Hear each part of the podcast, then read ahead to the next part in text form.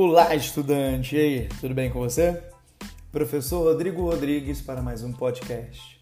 Bom, e o assunto de hoje é resiliência. Isso mesmo. Muito provavelmente você já ouviu falar nesse termo resiliência, só que agora eu queria trazer uma perspectiva um pouco diferente. Eu queria apresentar para vocês a ideia da resiliência dentro da psicologia e da neurociência. Então entenda que resiliência é um termo no qual nós iremos associar a superação. Para ser mais específico ainda, pense em um material. Pense em um material que, quando exercida forte pressão sobre ele, esse material vai de fato se deformar, se transformar. Mas à medida em que ele consegue suportar e superar tamanha pressão, ele vai voltar ao seu estado original. E agora eu quero que você transforme esse material, essa leitura, em uma pessoa.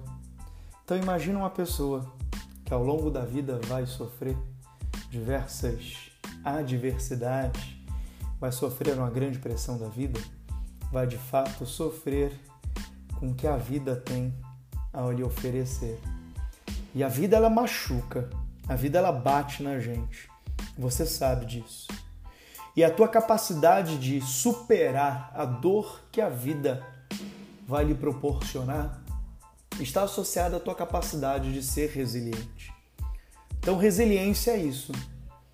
É você ser capaz de superar. É o maior ato de superação de um ser humano. E é um termo, repare, recente. Um termo que vai surgir na psicologia a partir da década de 90. Em específico, em 1998. E o grau de resiliência que a gente consegue ter, ele está associado também com a flexibilidade que você possui. E saiba, não há vida humana sem alguma adversidade. O mundo não é um céu de brigadeiro, no qual você fica lá na nuvem degustando essa suculenta e deliciosa doçura. Não.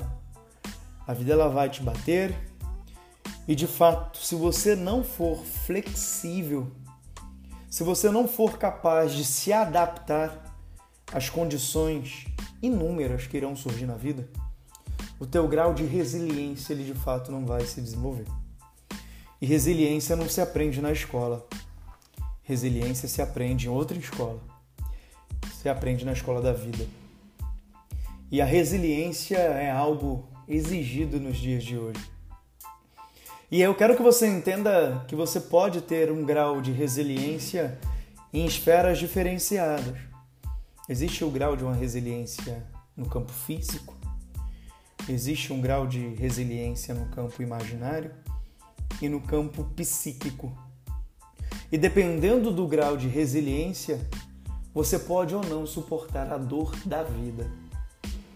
Tem gente que tem uma resiliência tão baixa que, diante de alguma adversidade, prefere não mais estar nessa vida que ela tem.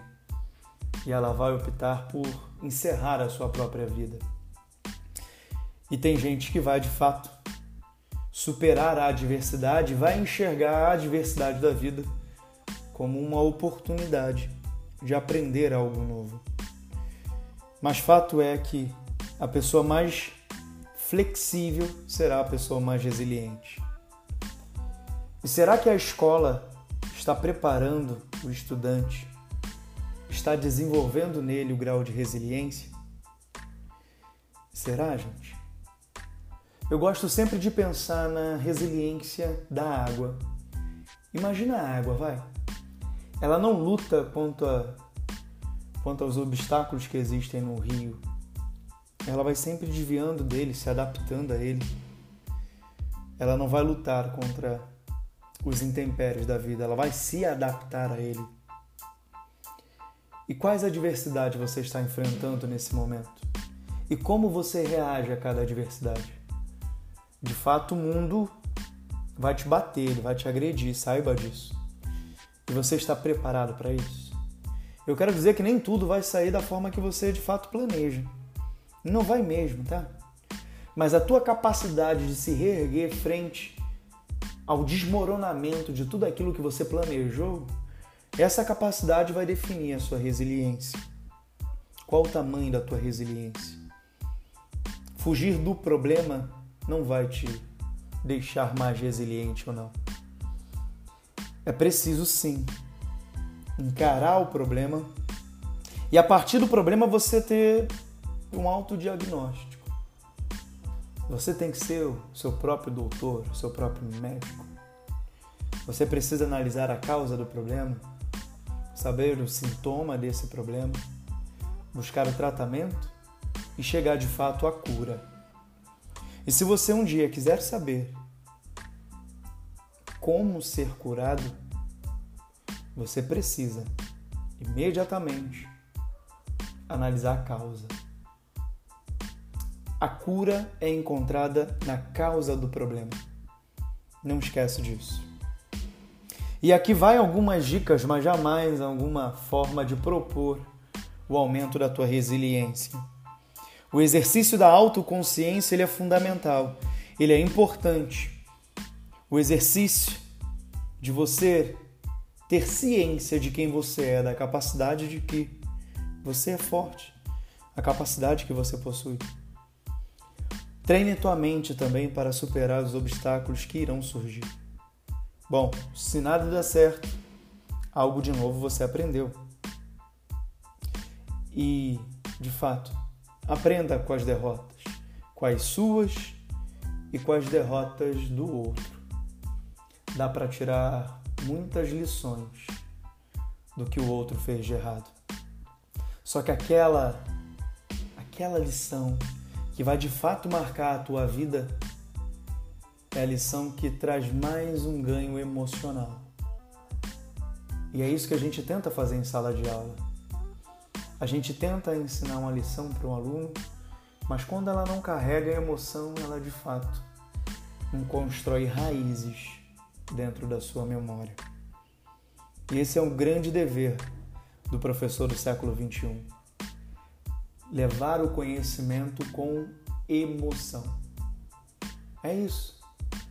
Porque o mundo, de fato, ele é muito mais atrativo do que uma sala de aula. Tudo é mais atrativo do que uma sala de aula. Tudo é mais atrativo do que aquele conteúdo que você quer explicar às 7 horas da manhã. Só que se ele tiver emoção, nada atrai mais que a emoção. Nada é tão profundo quanto a emoção e nada ensina mais quanto a emoção. E aí você, enquanto estudante, você também que é professor, ou você que chegou até esse podcast e está querendo entender um pouco mais sobre o processo emocional, processo cognitivo, enfim, aprender um pouco mais sobre essa grande massa que ocupa o teu crânio, na boa, entenda o processo emotivo. A escola ela te ensina a pensar, mas infelizmente a escola não te ensina a sentir. E essa é a grande proposta desse neocórtex, desse podcast. É levar uma reflexão para você pausar um pouco esse teu ritmo tão acelerado e procurar sentir, procurar entender o poder da emoção na tua vida, em cada tomada de escolha que você tem. Esse é o meu propósito com esse podcast. Então pare, pense um pouco, respire fundo e veja o quanto a emoção é importante para a tua inteligência. Reflete e busca sempre aprender e decifrar o código da resiliência.